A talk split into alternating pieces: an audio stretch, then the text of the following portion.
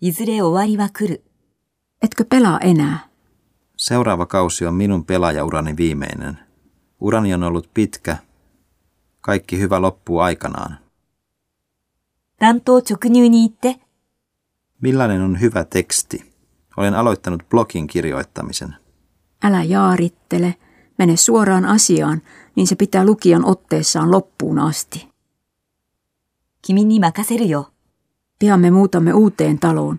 Saanko päättää verhoista? Anna sinulle vapaat kädet kodin sisustuksessa.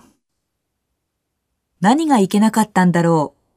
Mikä meni pieleen? En pystynyt vastaamaan tentissä kaikkiin kysymyksiin. Olit varmaan lopen uupunut, koska luit tenttiin läpi yön. 触らぬ神にたたりなし。